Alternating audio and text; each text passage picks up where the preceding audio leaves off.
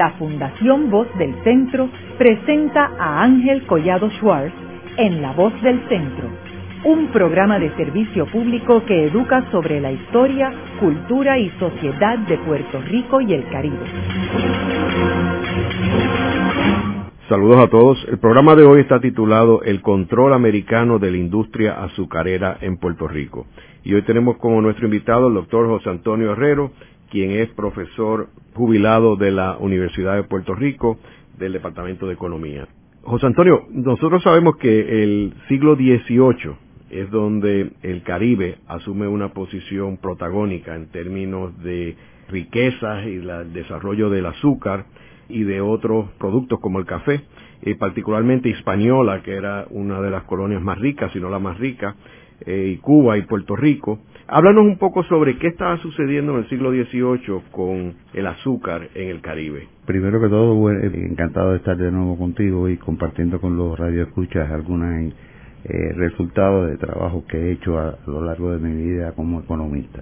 En el siglo XVIII se empiezan primero a dar las formaciones nacionales formaciones nacionales que llegaron tarde al Caribe, pero no obstante formaciones nacionales.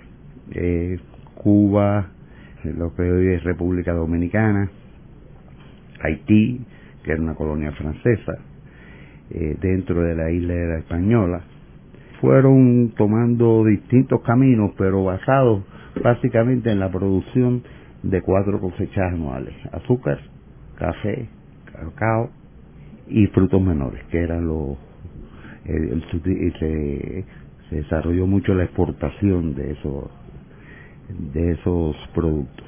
En el área de lo que hoy es, de, digamos, de la isla de, Española, eh, hubo un crecimiento muy rápido porque el gobierno francés tenía mucho más acceso al desarrollo tecnológico que se estaba empezando a formar en Europa que lo que tenía España que estaba entretenido en sus guerras y en la administración de las colonias de América. Eh, España eh, se, se convirtió en una potencia extractiva y se descuidó mucho de la introducción de cambio tecnológico debido al, poder que tenía para eh, desarrollar la industria extractiva del oro, la plata, en toda la parte de los Andes. Y por otro lado Brasil que era un desarrollo, digamos, separado de España por el Tratado de Tordesillas y las consecuencias de, ese tratado. En Cuba y Puerto Rico básicamente se hizo un desarrollo importante en el café y en el azúcar.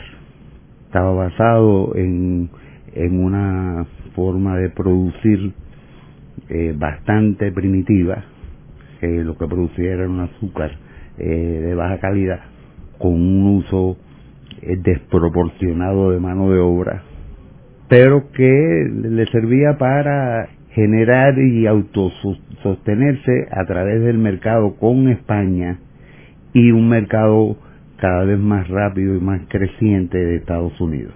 Ya en el siglo XVIII empiezan a darse los primeros pasos en el eh, cambio tecnológico que cristaliza con la implementación de una cantidad técnica importante en la industria azucarera basado en la máquina de vapor. ¿Qué año estamos hablando? Ya estos son los primeros años del siglo XIX que, vienen a cristalizar en la década del, del 1840-1850. Ya empiezan ahí a formarse lo que después se llamaron los centrales azucareros.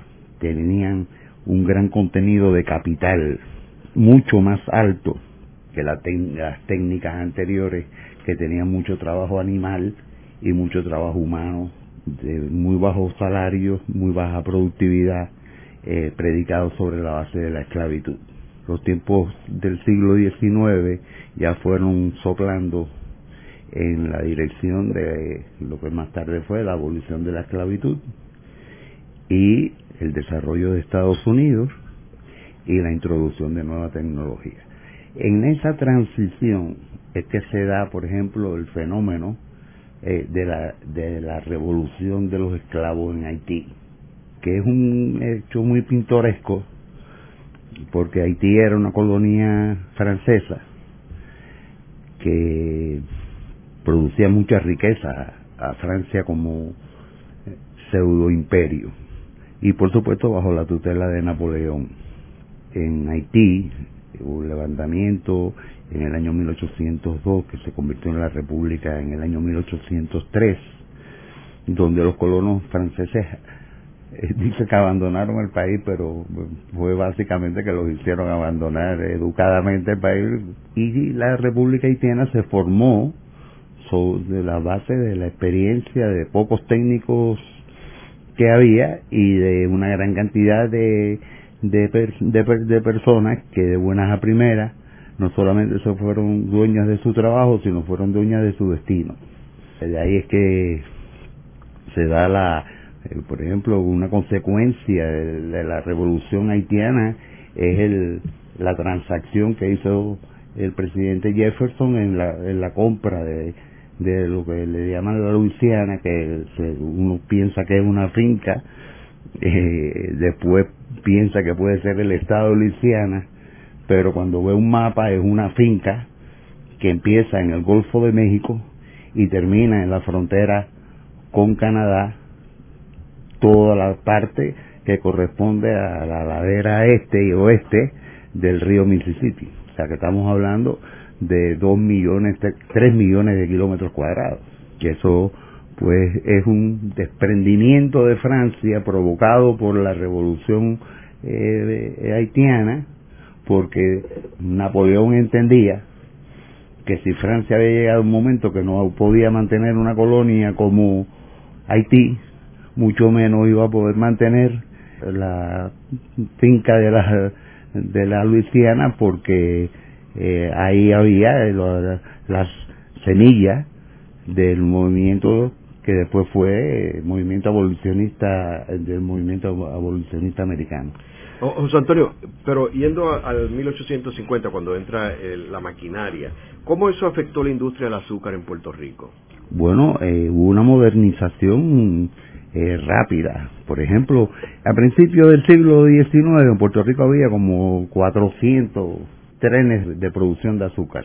Y ya para el año 1850, cuando se empezó a introducir la maquinaria azucarera, quiere decir las centrífugas, las calderas, los motores, las, cintas transportadoras, toda la maquinaria de los filtros de, los andenes de, del azúcar, eso fue un cambio tecnológico significativo a pequeña escala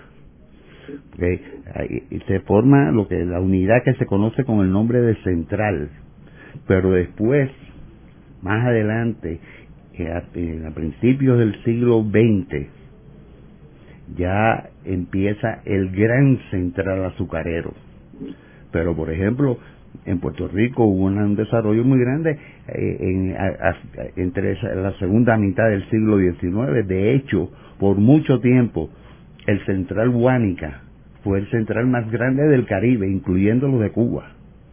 Claro, ya en Cuba, en el siglo XIX, cuando ya, siglo XX, cuando ya vino la hegemonía americana dentro de, tanto de Cuba como de Puerto Rico, porque Cuba no se hizo colonia formal de los Estados Unidos por un problema más bien romántico, pero Cuba estaba más sometida al régimen norteamericano que el mismo Puerto Rico a través de la enmienda Platt. Ahora, volviendo otra vez a, esta época de la segunda mitad del siglo XIX, Puerto Rico producía azúcar. ¿A dónde exportaba ese azúcar? A España y Estados Unidos. A Estados Unidos también. Sí. Al principio una forma muy benigna porque el mercado azucarero estaba sujeto a serias restricciones tarifarias en cuanto a las exportaciones se trata primero por la protección de Estados Unidos, de sus fronteras comerciales, y segundo por la protección de España. España trataba de desviar la mayor cantidad de comercio favorable a España hacia España a través de impuestos y tarifas, igual que hacia Estados Unidos. Tan es así que aún dentro del régimen ya colonial americano en Puerto Rico, Estados Unidos, a pesar de que dijo que le iba a dar libre comercio a Puerto Rico en la ley Holland del año 1901, Eso no fue así. En Puerto Rico se mantuvieron las tarifas hasta que después eh, se, incorporó la cuota azucarera con el Costigan Act en el año 1934 y aún en ese periodo ya en 1934 Puerto Rico a Puerto Rico se le asignó una cuota azucarera como si fuera un país un país eh, digamos fuera del mundo americano un, parte del área internacional. O sea que en realidad ese cambio en Puerto Rico que, que no quiero brincar eh, he dado un brinco de 100, años pero no lo, no lo puedo dejar pasar es decir el grito de libre comercio de free trade entre los estados que se le adjudicó a Puerto Rico es una mentira histórica. A Puerto Rico se le mantuvieron unos sistemas de controles en aquellos productos que Puerto Rico tenía ventaja comparativa con respecto a Estados Unidos.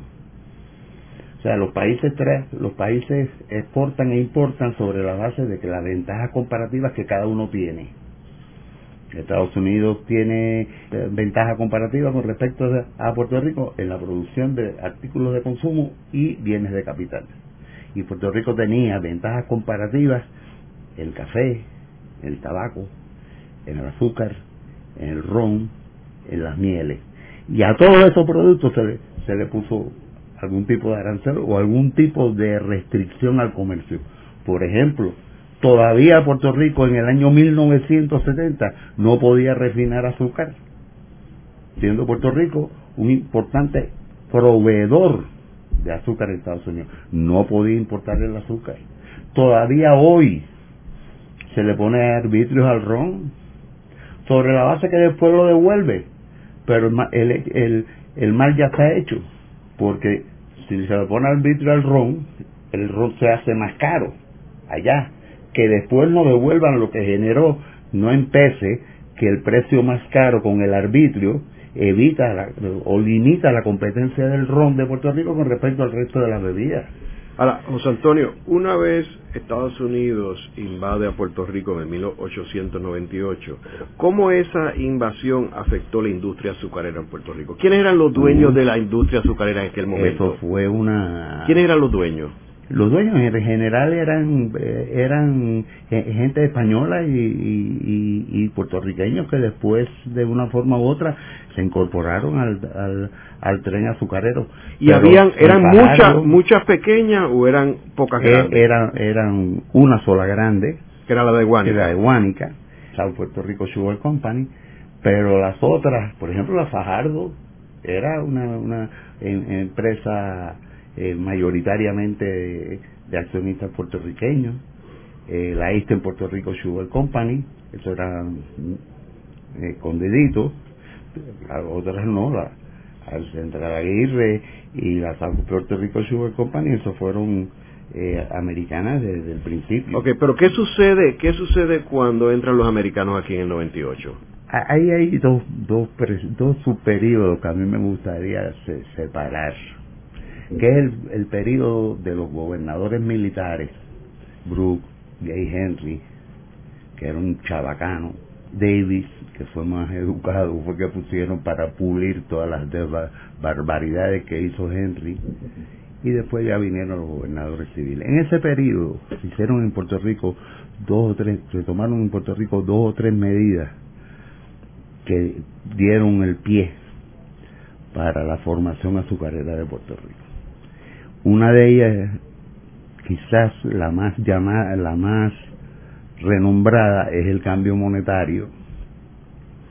El cambio monetario tuvo un efecto funesto en Puerto Rico, porque se cambió eh, todo el sistema monetario puertorriqueño, no solamente el dinero, sino los activos y pasivos, que era lo más importante, los préstamos, las hipotecas, etcétera. De un peso a peso se convirtió un peso igual a 60 centavos de dólar, lo cual quiere decir que se bajó el estándar con un 66%. Ahora, ¿qué pasó? Que ahí se ajustaron todos los precios, principalmente los salarios. Se debieron ajustar todos los precios, principalmente los salarios, pero no fue así. Se ajustaron los salarios, aquel que iba a ganar, que ganaba un peso se le iban a pagar 60 centavos de dólar. Pero los precios de los productos, como dicen los escritores de la época, no se atendieron adecuadamente y pasó la paloma y se quedaron uno a uno. Lo cual quiere decir que lo que antes costaba un peso, ahora cuesta un dólar, porque no se ajustaron los precios. Pero el salario, que antes era un peso, ahora son 60 centavos, lo cual quiere decir que eso es una reducción en los salarios reales de golpe y porrazo de 66%. Por supuesto, eso generó todo tipo de desorden en Puerto Rico, quema de negocios, looting, eh, lo que nosotros le decimos ahora looting, las primeras formaciones de las bandas republicanas, todo eso que generó las turbas republicanas. Las turbas republicanas, que después se convirtieron en las turbas republicanas, pero que esa fue su formación original. Todo eso lo quisieron tapar con el, con el ciclón San Siriaco, que pasó por Puerto Rico en el año 8 de agosto de 1899. Y entonces vienen todos los informes de los disturbios en Puerto Rico y las condiciones sociales en Puerto Rico y qué sé yo, y se lo achacan al, al ciclón San Siriaco. Y con el ciclón San Siriaco han hecho tantas barbaridades que le cambiaron eh, que cambiaron la trayectoria por donde pasó. Aquí dice que pasó de esquina a esquina, eh, entró por Fajardo y salió por, por Aguadilla. Eso no es verdad. Los récords de la, la época demuestran que básicamente el ciclón San Siriaco se corrió por el sur de, de Puerto Rico. Pero en fin, el cambio monetario fue un cambio violento porque ya usted ve lo, lo, que significó desde el punto de vista de la, reordenación de los salarios reales, una baja del 66% inmediata, porque los precios siguieron aún y, los, y el, salario se cambió a 60 centavos. Ya que ahora, allá yo, lo que, lo que antes me costaba un dólar, yo un peso, yo lo pagaba con mi peso. Ahora el, peso, el nuevo precio es un dólar pero yo nada más que tengo 60 centavos de dólar para comprar. Primera. La segunda es la, la restricción del crédito y la prohibición de la liquidación de las hipotecas. Eso que pasó, y ese es el punto que quiero hacer hincapié ahora. Puerto Rico era un país fundamentalmente agrícola y eh, había mucha mucha producción de, de corto plazo los, frutos menores, las cosechas y las cosechas de café, las cosechas, de cacao y las cosechas de azúcar. Si no hay crédito y el productor agrícola necesita dinero para financiar la cosecha, porque el negocio del financiamiento agrícola, la carreta viene delante de los bueyes, viene, hay que poner dinero antes y después viene la procesión como no había crédito, porque como muy bien decía eh, Henry, neither a, borrower, neither a lender nor. ¿Mm? Esa era su máxima criolla. La gente se veía forzada a vender tierra. De hecho, en el sur de Puerto Rico había como 400 mil cuerdas dedicadas al café que desaparecieron en 10 años, que después se convirtieron en los cañaverales del sur, que fueron los que alimentaban a la San Puerto Rico Sugar Company y a la Aguirre. Que por cierto, la, la San Puerto Rico Sugar Company era, era un usuario tan grande de caña que parte de la caña la traían de República, en lo que hoy es la romana. Luego de una breve pausa, regresamos con Ángel Collado Schwartz en La Voz del Centro.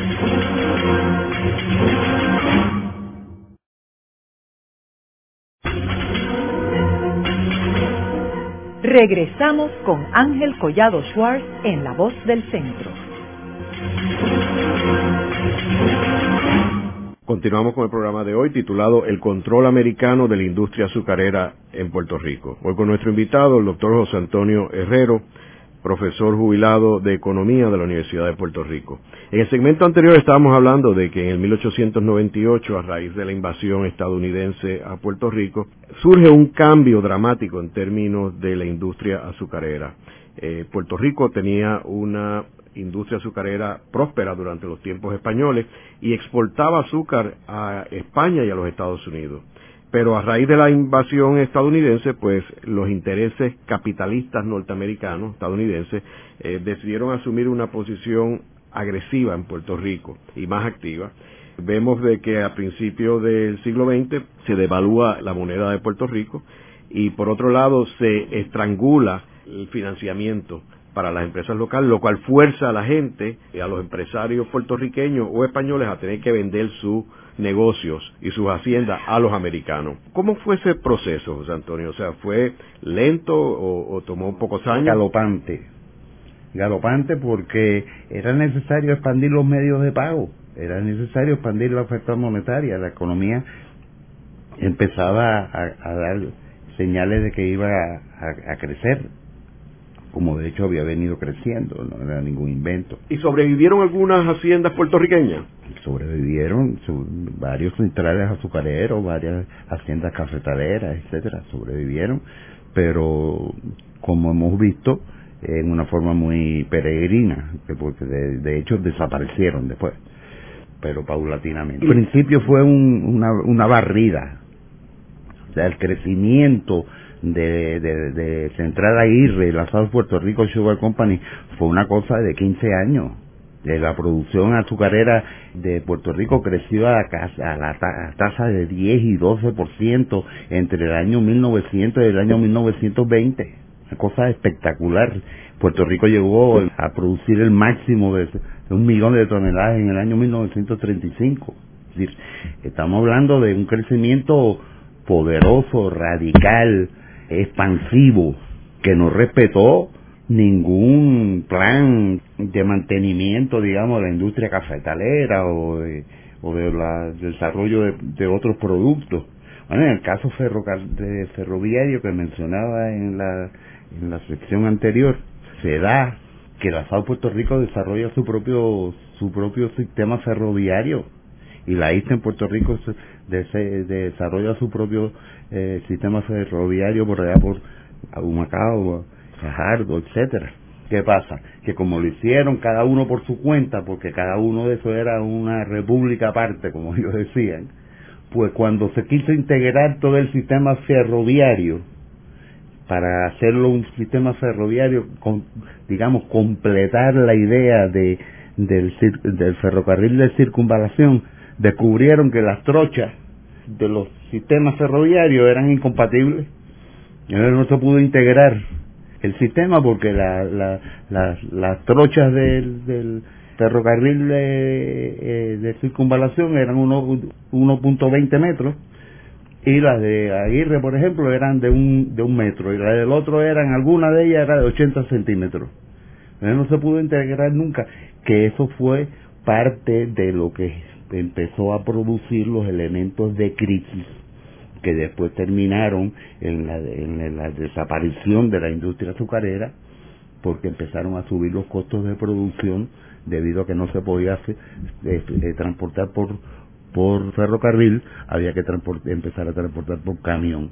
Y ahí se empezaron a poner las peras a peso porque eh, el costo de transporte llegó un momento que ahogó a la industria en gran medida. Ahora, José Antonio, volviendo otra vez a cuando los americanos entran a comprar estas haciendas, ¿cuáles eran las más grandes?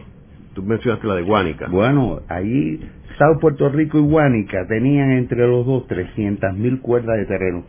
Además está decirle que había una cláusula en, en la ley Fora que de que una cláusula transitoria bien al, final de la ley que decía que ninguna corporación pudiera tener más de que podía tener más de 500 cuerdas. Bueno, yo no sé dónde ellos aplicaron esa ley o esa cláusula de la ley, yo no tengo noticia que eso haya afectado en lo más mínimo ni a ninguna de las cuatro grandes corporaciones azucareras que llegaron a, a, a tener entre todas 400 mil cuerdas de terreno de las cuales llegaron a utilizar solamente 300.000 cuerdas de terreno. ¿Cuáles eran esas cuatro azucareras? La Eastern Puerto Rico Sugar Company, la de la Fajardo eh, Sugar Company, la Aguirre Corporation y la South Puerto Rico Sugar Company. La South eh, es en Guanica. La South es en Guanica, es entre Aguirre en Guayanilla y las otras dos en Fajardo por ahí arriba. que después se convirtieron en corporaciones, eh, se unieron. Esas son las que más, más, más tiempo tomó en diluirse porque en un determinado momento, ya por los años 50, se convirtieron en, en desarrolladores de terreno y especuladores en tierra. ¿Qué por ciento tenían estas cuatro haciendas de, la producción azucarera de Puerto Rico? Más del 70%. Habían otros centrales, pero más pequeños. En Puerto Rico en esa época, en la época de mayor número de centrales ya medianos y grandes, eh, los estándares nuestros aquí, habían 41 centrales azucareras, de los cuales uno era el Central Aguirre, tres pertenecían a la South Puerto Rico Sugar Company, siete u ocho, no me acuerdo ya los números exactos, eran los otros de allá arriba y los otros eran pequeños centrales en el área central de la isla y en la costa norte. Que ahí que estaría, por ejemplo, Giorgetti, que tenían Manatí, toda esa zona. que eran los locales. Que también tenían eso, pero tenían ganadería, eran, eran unidades más, un poco más diversificadas, si pudiéramos decir ese nombre que por ejemplo Aguirre o, o la South Puerto Rico Sugar Company que era azúcar, azúcar, azúcar, como decía don Esteban Vira, azúcar, azúcar, azúcar, todos los días mucho azúcar a costa del sudor y la sangre del trabajador puertorriqueño. Son una cita de Esteban Vira. ¿Y quiénes eran los dueños de estas centrales? Un grupo de inversionistas de, Massachusetts, eh, específicamente el área de Boston, que fueron todos senadores del Senado americano, conocidísimos todos, ahora no me vienen los nombres, pero con un poco de ayuda tuya me vienen, me pueden venir. Eh, los Cabot Lodge tienen que eh, estar. Los Cabot Lodge, etcétera. Eh, muchos de ellos, muchos gobernadores, por ejemplo, Reyes Post, era hijo de uno, de, y así venían, mandaban a los hijos aquí a donde job training. De hecho, yo entiendo que la razón por la cual en los tribunal federal la Corte de Apelaciones donde cae Puerto Rico es el, área donde está eh, Boston y Massachusetts. Puerto Rico no cayó donde pudo haber quedado en Washington o en Florida o en Nueva York. Y Puerto Rico cayó en, en esa Corte de Apelaciones debido a la influencia de los políticos. Puerto Rico todavía hoy, básicamente, sus operaciones financieras importantes se hacen a través de corporaciones que son sucesoras de las corporaciones por ejemplo, el First Boston Corporation, que estuvo corriendo las emisiones de bonos del gobierno de Puerto Rico hasta hace poco, hasta que se disolvió y se formó otra corporación mayor, todo de, a partir de 1978, cuando vino el gran cambio de la legislación americana sobre cómo funcionan las, las instituciones financieras, hubo una reorganización, pero hasta ese momento todavía el, el Trust Indenture de, la Autoridad de Energía Eléctrica, la Autoridad de Acueductos y Alcantarillado viene de ahí. Claro, después se fueron hacia el Chase Manhattan Bank, pero el, el Fair Boston Corporation era el, el emisor. Ahora, José Antonio, en el 98, como sabemos, Estados Unidos, eh, a raíz de la guerra hispanoamericana, adquiere a Puerto Rico, pero también adquiere indirectamente a Cuba, y también eh, directamente a Filipinas y Guam. Años antes habían logrado un golpe de Estado en Hawái cuando sacaron a la reina de Hawái. Todos estos países obviamente cultivan azúcar.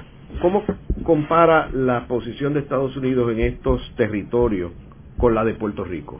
Bueno, por ejemplo, Cuba se convirtió en una especie de patito feo por ejemplo, eh, hay que incluir así, aunque sea un poquito de contrabando, a la República Dominicana, porque ya para el año 1916 Estados Unidos había invadido a la República Dominicana. Y lo que hacían era, básicamente, ponían una tarifa a todo el azúcar que viniera de estos países. Pero a Puerto Rico, por ejemplo, le daban un crédito de dos centavos, de dos centavos y medio llegó a ser y a Cuba no le daban crédito. Ya Cuba seguía pagando cuatro centavos por el azúcar, mientras Puerto Rico empezó a pagar dos centavos, un centavo y medio. Después se lo bajaron a Cuba, pero se lo bajaron después a todo el mundo igual. Siempre a Cuba la tenían penalizada más o menos con un 2% sobre el precio del azúcar en el mercado de Nueva York, que no era ninguna, ninguna jugada mínima, debemos acordarnos que en el periodo de 1904 al año 1926 el azúcar estuvo subiendo continuamente desde 4 centavos la libra, llegó al máximo en el año 1926, si la memoria no me falla, a 21 centavos la libra.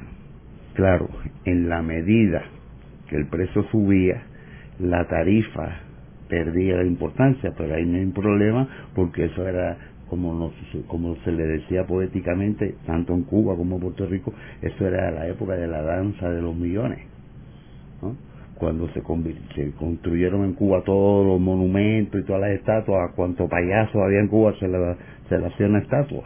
De hecho, hay una estatua de Miguel Mariano Gómez en el, frente al Palacio Presidencial en Cuba, donde Miguel Mariano Gómez está como levantando la mano así como un saludo fascista, y los cubanos le, decían que esa, esa señal que estaba haciendo Mariano Gómez era de la tonga de dinero que se iba a robar, que le iba a llegar hasta allá arriba.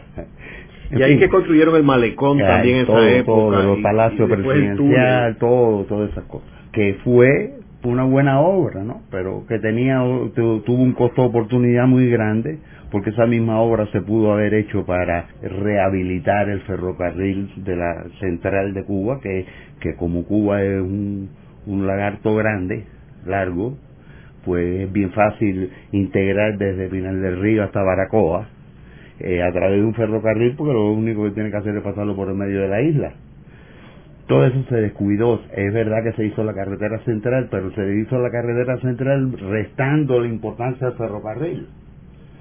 Todas esas cosas que, que se hicieron, y lo mismo que se hicieron aquí, pues siempre estuvo dominada por los intereses azucareros y por los intereses americanos.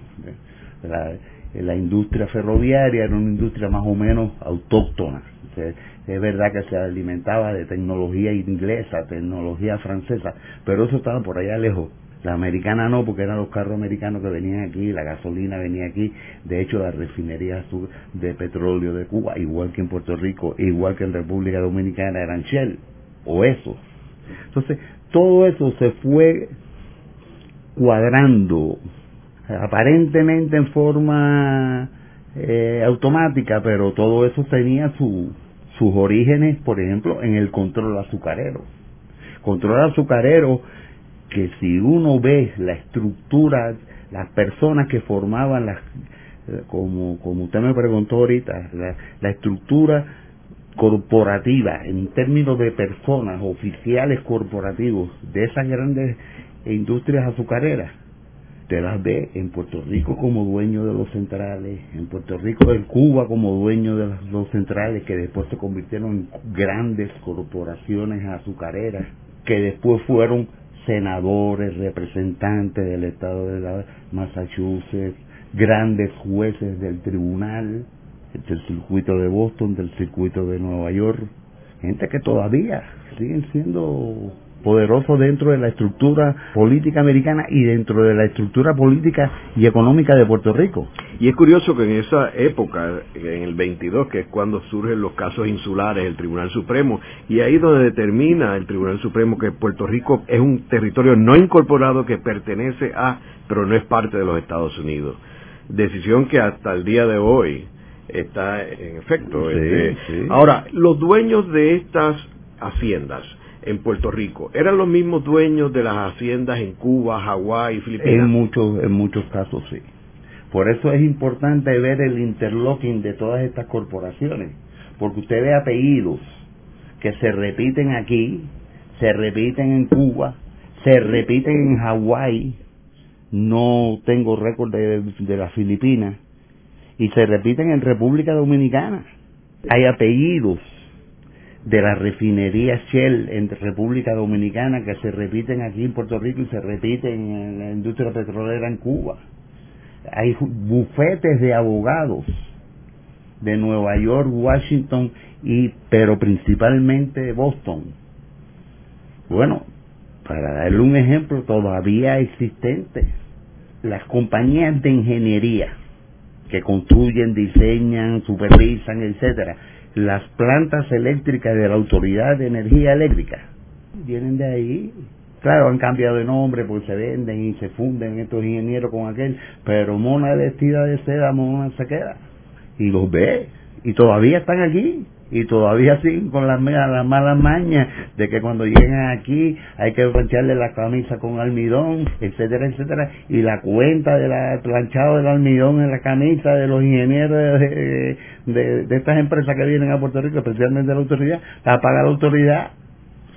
Todavía hay esa y, claro, ya, ya ya ya lo tomamos como una como un hecho que está escrito en, la, en piedra pero así era y así ha seguido siendo en la medida que no ha interrumpido el proceso de acumulación de esas corporaciones aquí, que realmente fue una la masa de riqueza que salió de esas corporaciones azucareras en el periodo 1924, 1904 empezó el flujo grande hacia afuera allá, hasta el año 1926. Es una cosa espantosa. ¿Qué por ciento del azúcar que consumía Estados Unidos provenía de estos territorios? El 80%. ¿Y antes de dónde venía? De, un montón de países de Europa, eh, un reguero de gente. Pero ya a partir del año 1926, ya Cuba, Filipinas, Hawái y Puerto Rico suplían a Estados Unidos aproximadamente el 80% del el consumo azucarero de Estados Unidos. El 80%. Y es que no, eh, nosotros como estamos tan colonizados no llegamos a captar eso. El azúcar, pues, eh, el azúcar es un producto indispensable para la vida. Y Estados Unidos no la produce. Estados Unidos nunca ha producido más del 20% del azúcar que consume, nunca el azúcar en, este momento que estábamos hablando era más importante que lo que hoy es el petróleo. Haremos una breve pausa, pero antes los invitamos a adquirir el libro Voces de la Cultura, con 25 entrevistas transmitidas en La Voz del Centro. Procúrelo en su librería favorita o en nuestro portal.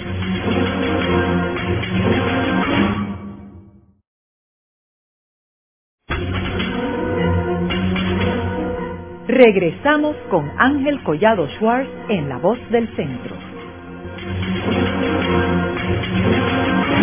Continuamos con el programa de hoy titulado El control americano de la industria azucarera en Puerto Rico. Hoy con nuestro invitado, el doctor José Antonio Herrero, profesor jubilado de Economía de la Universidad de Puerto Rico. José Antonio, ¿cómo afectó la vida de Puerto Rico y la situación política el hecho de que estas corporaciones foránea controlaran la industria azucarera y por ende controlaran la economía de Puerto Rico y los satélites, como tú mencionaste, los bufetes de abogados, los bancos, eh, ¿cómo eso afectó la vida de Puerto Rico y la vida política?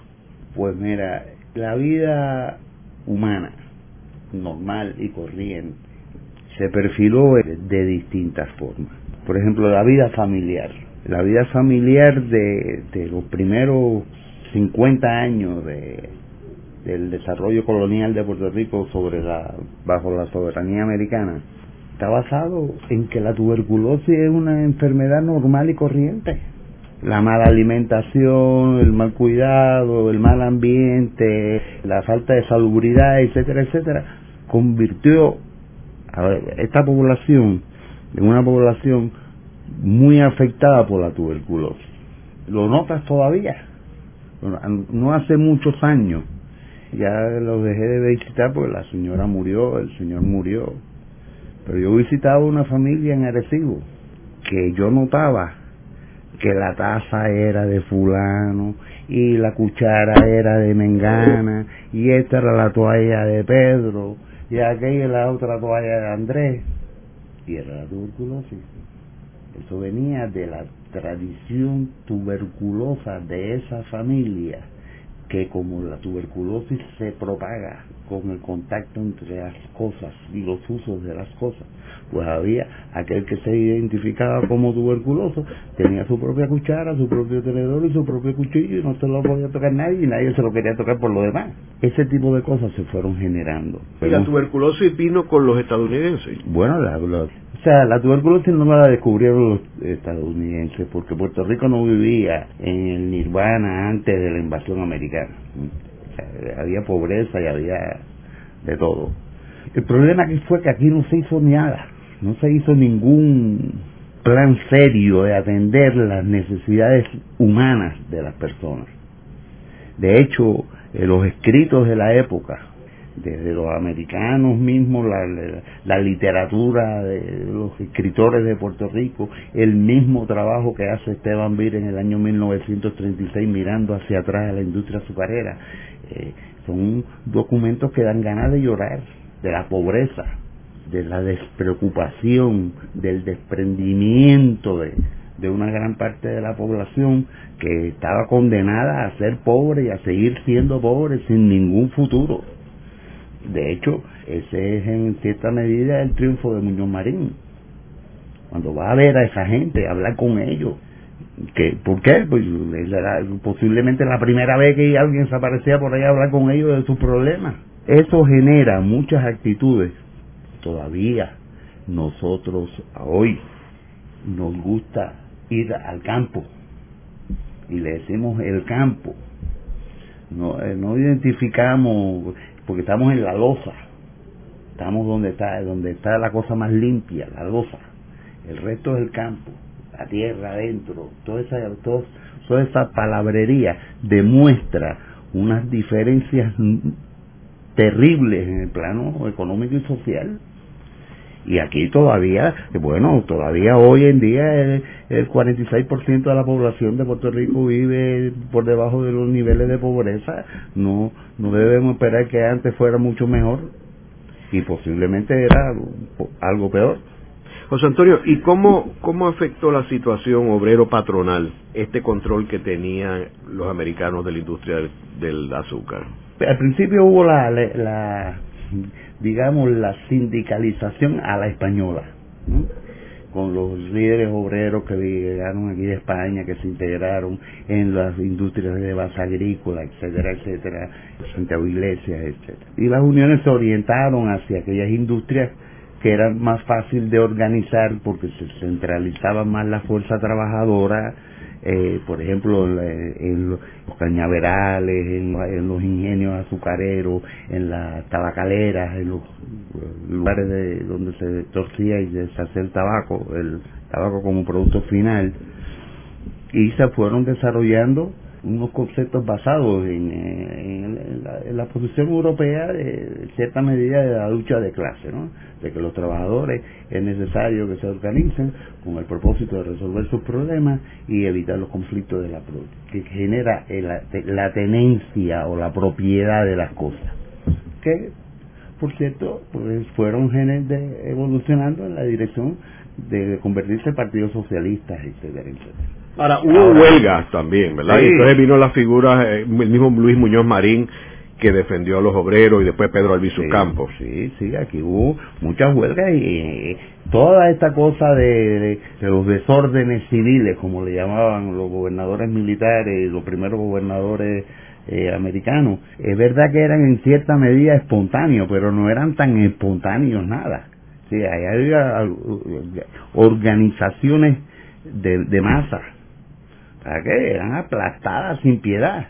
Y los nombres que se le daba a esa gente era prófugos, turbas, los epítetos más feos que tú te puedes imaginar para identificar la lucha humana. Pero sí, la efervescencia siempre estuvo, pero también la, la maceta también estuvo siempre muy, muy presente. Y la candela era dura, no era nada sencillo, aquí y en Cuba. En Cuba fue peor porque Cuba en cierto periodo creció más rápido, más rápidamente que Puerto Rico. Ahora, había también, por ejemplo, intercambio de obreros. Hubo un grupo de puertorriqueños que fue llevado a Hawái, por ejemplo, a trabajar en, en las centrales de azúcar, ¿correcto? Sí, sí.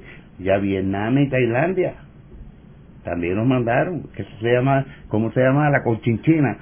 Eh, había, en, en esta época había una expresión para decir antes ahora se dice bueno voy a mandar a este para el carajo antes no se decía te voy a mandar para la conchinchina. La conchinchina era un viaje de una sola ida de un solo de una de una sola ruta de, ida igual que el de Hawái. Al de Hawái lo llevaron una de las excusas era para que vieran el canal de Panamá. Y era para Hawái que iban. Todavía en el eh, yo no me acuerdo, yo, yo hace, hace años que yo no veo el censo de Hawái, pero me acuerdo que en el, el año 1900, en el censo de 1970, si la memoria no me falla, todavía hay reportados personas como puertorriqueñas en Hawái, por cierto, que eran los más pobres de, de Hawái, y esos fueron los que llegaban ahí a, Hawái como como trabajadores de, la industria azucarera Luego de la pausa, continuamos con Ángel Collado Schwartz en La Voz del Centro.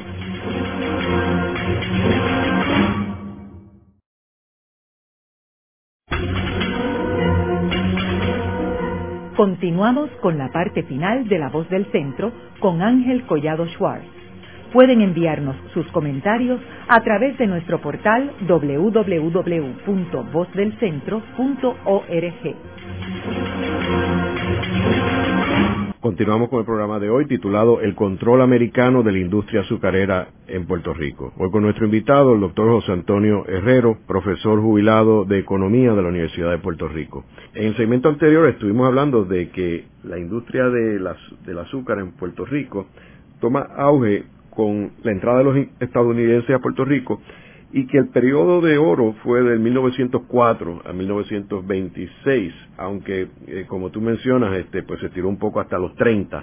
¿Cuándo es que empieza a decaer la industria del azúcar en Puerto Rico y por qué y qué sucedió con los americanos? ¿Vendieron sus intereses? ¿Se fueron? Bueno, ahí pasaron dos fenómenos, uno de carácter, uno de carácter tecnológico que tuvo varias ramificaciones y otro de carácter político.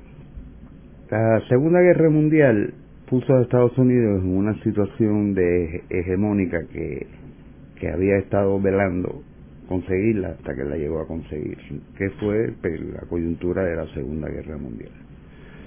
Anteriormente en Puerto Rico se había dado un fenómeno tecnológico que yo hice referencia hace un poco en, un segmento anterior. El problema tecnológico que planteó la, que no se pudo integrar el sistema ferroviario y eso produjo la necesidad de tener que empezar a mover la caña por camiones y las carreteras de Puerto Rico tampoco eran de las mejores, eh, lo cual quiso, implicó directamente que había un, aumento real en el costo de producción de la de la caña, que no era cuestión del precio de la, de la gasolina o el, o el precio de las gomas, era la ineficiencia del movimiento de, la, de caña, que no se podía hacer más rápido porque no había forma apropiada de manejar la caña en camiones una vez que llegaban al ingenio. Porque con el ferrocarril era muy fácil, levantaban el vagón, chupaba la caña, se metían en el conveyor belt y el trapiche. Aquí no, había el camión y descarga y vuelve y mueve y vuelve y mueve y un camión detrás del otro. Y, pasó eso y es parte de, del comienzo del deterioro de la industria azucarera. Por otro lado, el aumento del precio de la tierra. Puerto Rico siguió progresando y el precio de la tierra siguió aumentando. Eh, la población siguió aumentando su ingreso, se fue aumentando la demanda por vivienda. Luego el, el costo alternativo de la tierra para caña era muy alto, porque era más eficiente el uso de la tierra para otros menesteres que no fuera la producción de azúcar, porque tenemos que darnos cuenta de que desde el punto de vista agrícola, uno de los cultivos más ineficientes es la, caña de azúcar, Claro, si hay grandes extensiones de terreno, donde digamos el, el costo de la renta es casi cero o bien cerquita de cero, para decirlo de otra forma, no es problema. Porque la, la, en grandes extensiones de terreno no hay esa escasez relativa de tierra. Pero en Puerto Rico, en la medida que la, la isla no crece, pero sí crece la demanda por uso de tierras alternativas, entre otras cosas, para transporte y vivienda, empieza a subir el costo de la tierra y por lo tanto hace cada vez menos rentable la producción de caña. ¿Y a dónde se va esa producción de caña para poder suplir la demanda en los Estados Unidos? Ah, pues, en Estados Unidos, ya en el mercado interno de Estados Unidos, que es un consumidor de azúcar de, de altos quilates. Sí, pero ¿a dónde se va esa producción para suplir esa demanda? La producción la, que estaba en Puerto Rico, sí. Hola, ¿hacia dónde se, se sí. mueve? Ah, ¿A qué países sí. se mueve? Uh, se mueve Perú, Colombia, Brasil, eh, se desarrolla mucho más el, de, el cultivo de la remolacha en Europa, eh, los países del, del sur de Asia empiezan a producir se va, se va desarrollando ¿Y Rusia. ¿Y qué hacen las, las corporaciones y los inversionistas americanos con los activos que tenían en Puerto Rico? Bueno, los, los activos lo, lo, todavía los están vendiendo como propiedades agrícolas y de desarrollo de fincas, etcétera. Aquí hasta hasta hace poco eh, se estaban liquidando tierras de que habían sido segregadas de fincas de Aguirre, fincas de todavía las casas de Guánica se la están rifando unos con otros ahí a ver quién se queda por la, lo que quedan de las casas esas que se han entretenido tanto tiempo en repartírselas entre ellos que no le ha dado tiempo para mantenerlas pero todavía eso, eso, está porque eso está ahí la tierra no se puede ir. El problema es quién se apropia de ella y bajo qué condiciones y con qué con qué medios se apropian de la tierra. Y hay que ver las transacciones que se han hecho a través de la de la de la administración de terreno y de la administración, de la administración de tierra para darse cuenta de cómo es que se bate el cobre. Y también la implementación de la ley de 500 acres tuvo un efecto, ¿verdad? Se la aplicaron a, a los pobres, a la pobre gente de aquí para partirle la, de espinazo, pero a ninguna corporación azucarera americana le metieron mano, porque tú no vas a bailar a casa el trompo. Eso fue así. Eh, toda esta cosa, por, por, eso mi trabajo yo le llamo la mitología del azúcar. Porque detrás de todo eso lo que hay es el diablo. Es el, el diablo en sentido figurado. No me quiero meter ahora a predicador, ni mucho menos. Que eso de. Yo tengo mucho, muchas cosas, pero de predicador no tengo nada. Esto. Eh, son son cosas que son escandalosas. Eh, lo que pasa que uno pues está eh, eh, enajenado por, por, varias razones de distintas formas. Pero aquí la, la, la, la goza azucarera fue una, una pelea grande y un atropello grande. Cómo se fue en la medida que se fue encareciendo Debemos ir un poquito más atrás, un minuto. La industria azucarera, el sector azucarero, tiene dos características tecnológicas importantes, que es que la tierra se usa extensivamente, el capital se usa intensivamente y la mano de obra en el ingenio se usa intensivamente, pero en el central, en la, en la finca se usa extensivamente. Entonces resulta que aquellos recursos que Puerto Rico son abundantes, como era la mano de obra, se usa intensivamente, es decir, no se usa mucho, se usa muy intenso, pero no se usa mucho. Y en aquello que Puerto Rico es escaso, que es tierra, se usa la tierra, se usa extensivamente. Así que si tuvieran a ver desde el punto de vista del análisis elemental de un problema económico, Puerto Rico nunca debió haberse dedicado a producir el azúcar. ¿Por qué? Porque utiliza el recurso más escaso en una forma extensiva, que es muy ineficiente, y el recurso más el recurso escaso, que es de la mano de obra, lo usa en una forma intensiva, no genera empleo y el recurso más escaso, más, más escaso que es la tierra, lo usa extensivamente, como si estuviéramos en las praderas de, de Argentina. Mm, bueno, y a eso tiene que añadir un disparate tecnológico al inicio, pero el problema inicial de la asignación de azúcar en Puerto Rico no era un no era, no estaba destinado a resolver los problemas de Puerto Rico, sino los problemas del mercado americano y la oferta de azúcar.